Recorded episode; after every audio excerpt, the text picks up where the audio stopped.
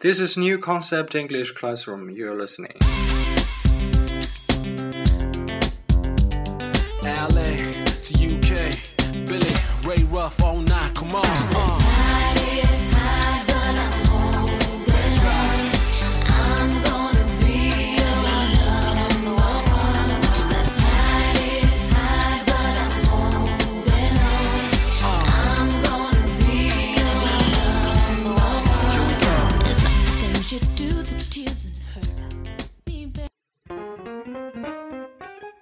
Hello everyone, this is a New Concept English Classroom. You're listening. And today we're going to be talking about lesson 5 Youth. Youth. People always talking about the problem of youth. If there's one which I take leave to doubt, then it is older people who create it, not the young themselves. Let us get down to fundamentals and agreeing that young are, after all, human beings, people just like their elders. There's only one difference between an old man and a young one. The young man has a glorious future before him, and the old one has a splendid future behind him. And maybe that's where the rub is. When I was a teenager, I felt that I was just a young and uncertain. There was a new boy in a huge school, and I would have been very pleased to be regarded as something so interesting as a problem. For one thing, being a problem gives you a certain identity.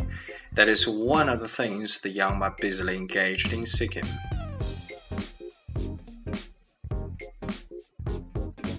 I find young people exciting. They have an air of freedom. They have not a dreary commitment to mean ambitions or love of comfort. They're not anxious social climbers, and then they have no devotion to material things. All this seems to me to link them with life in the regions of things. It's as if they were, in some sense, cosmic beings in violent and lovely contrast with their suburban creatures. All that is in my mind when I meet a young person he may be considered ill-mannered, presumptuous, and fatuous, but I do not turn from protection to dreary cliche about respect for elders, as if a mere age were reason for respect. I accept that we are equals, and I will argue with him as an equal if I think he's wrong.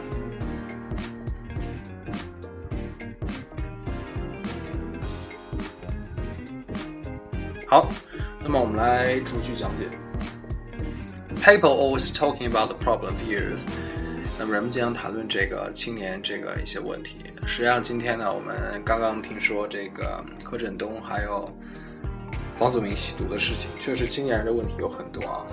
If there's one which I take leave to doubt, then it is older people who create it, not the young themselves. I take leave to doubt. 我表示怀疑。Leave 就是说我要留一段距离去 doubt，比如说我要和这个结论保持距离，which I take leave to doubt。那么 doubt what？doubt 是个及物动词，所以前面呢就要用 which。If there's one which I take leave to doubt, then it is older people created, not the young themselves. 那么这里面讲的这个 there is which, then it is 都是说的 problem. Let us get down to fundamentals and agreeing that the young are, after all, human beings, people just like their elders. Get down to fundamentals. 我们回到事实基础，我们谈论事实。Let's get down to fundamentals. 当别人谈论一些他们自己的理论的时候，你就可以重复说：Let's get down, let's get down to fundamentals. 让我们回到事实吧。And agreeing that young are, after all, human beings, people just like their elders. There's only one difference between an old man and a young one. The young man has a glorious future before him, and the old one has a splendid future behind him. And maybe that is where the rub is. 好，这些没什么好讲的。下一句。When I was a teenager, I felt that I was just a young and uncertain. There was a new boy in a huge school, and I would have been very pleased to be regarded as something so interesting as a problem. 这里面的 I would have been 是一个虚拟的词，就如果怎么怎么样，那么我会觉得 I would have been very pleased to be regarded as something so interesting as a problem. For one thing, being problem gives you certain identity, and that is one of the things the young are busily engaged in seeking. For one thing 就是至少的意思，至少呢就是作为一个问题人物，你总有一个身份啊。那么年轻人都在 busily seeking，就 engaged in seeking，寻找自己的身份。I found young people exciting. They have an air of freedom and they have not a dreary commitment to a mean ambitions or love of comfort. Mean ambitions 这个 mean 有这种刻薄的意思，所以说 mean ambitions 可以代表那种非常那种嗯，怎么讲，就是略有一些卑鄙的那种志向吧。比如说我一定要把谁，就是我一定要爬到谁谁头上，我一定要出头，略有一些卑鄙。 没有特别特别高的志向，所以叫 mean ambitions or love of comfort. They're not anxious social climbers, and they have no devotion to material things. 这个呢就没有什么特别好讲了，大家看一下这个翻译来了解这样的一些中文的字怎么变成英文。All this seems to me to link them with life and origins of things. It's as if they were, in some sense, cosmic beings in violent and lovely contrast with the suburban creatures. It's as if they were 又是虚拟。It's as if they were in some sense, cosmic beings in violent and lovely contrast with the suburban creatures.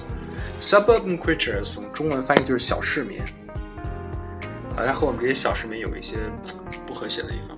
Violent and lovely contrast. All of that is in my mind when I meet a young person. 那么当我遇到一个年轻人，我脑子里总是这些。He may be conceited, ill-mannered, presumptuous and fatuous, but I do not turn for protection to dreary cliché about respect for elders, as if the mere age were reason for respect. I do not turn for protection to dreary cliché about respect for elders. Cliché 这是一个法语单词，代表一些陈规陋习。Dreary cliché about respect for elders, as if mere age were reason for respect. 我们第三次看到了虚拟，as if。I accept that we are equals, and I will argue with him as an equal if I think he's wrong. 好，那么这篇文章我们简单讲到这儿。那么最后我再把这篇文章读一遍。Youth. People are always talking about the problem of youth.